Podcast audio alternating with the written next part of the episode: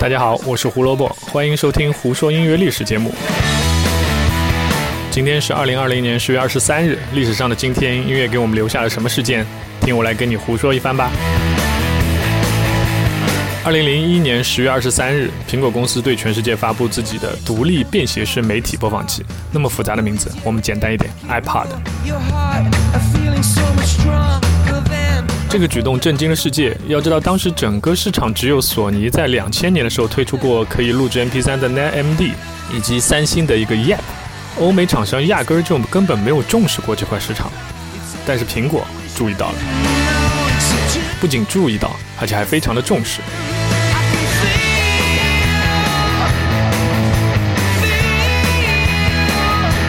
苹果利用自己的资源和许多艺人进行合作，比如我们现在听到这首 YouTube 的 Vertigo。YouTube 不仅出演了 iPad 的广告，推广自己的单曲，还和 iPad 推出过限量版的机型，背后有乐队四名成员的签名，机器还附赠了长达半小时的独家视频，真的很吸引人。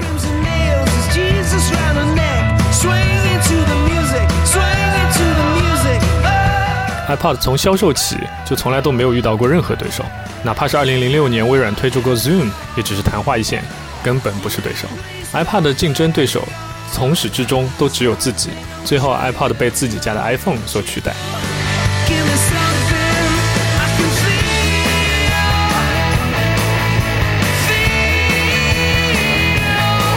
那 iPod 当时到底有多火呢？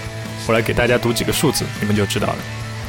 二零零七年一月份，当时苹果公司公布过它的季度财报，公司季度收入达到了创纪录的七十一亿美元，其中百分之四十八来自于 iPod。二零零七年四月，苹果宣布售出了一百万台 iPod，而五年后的二零一二年九月份，苹果宣布 iPod 的总销量达到了三点五亿部。我们已经可以盖棺定论地说，iPod 系列就是全世界历史上最畅销的数字音乐播放器。不会再有来者。讲完了硬件，我们该回归软件了。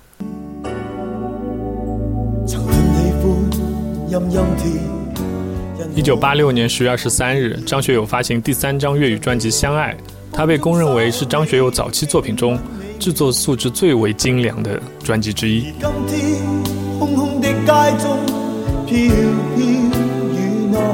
为现在的演唱会留下了许多必唱的曲目，比如《别恋》啊、《初吻》，以及翻唱自德永英明《Rainy Blue》的《蓝雨》，也就是我们现在听到的这首歌。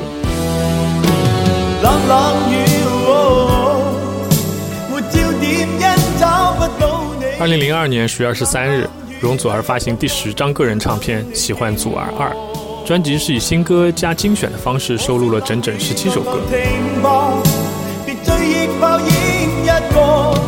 今天的最后一个历史事件发生在二零零八年的十月二十三日，五月天在那天发行了第七张录音室专辑《后青春期的诗》，收录了《突然好想你》《你不是真正的快乐》《Oh My God》等等金曲。这张专辑为五月天带来了三个金曲奖的提名，最后顺利拿下了最佳乐团奖。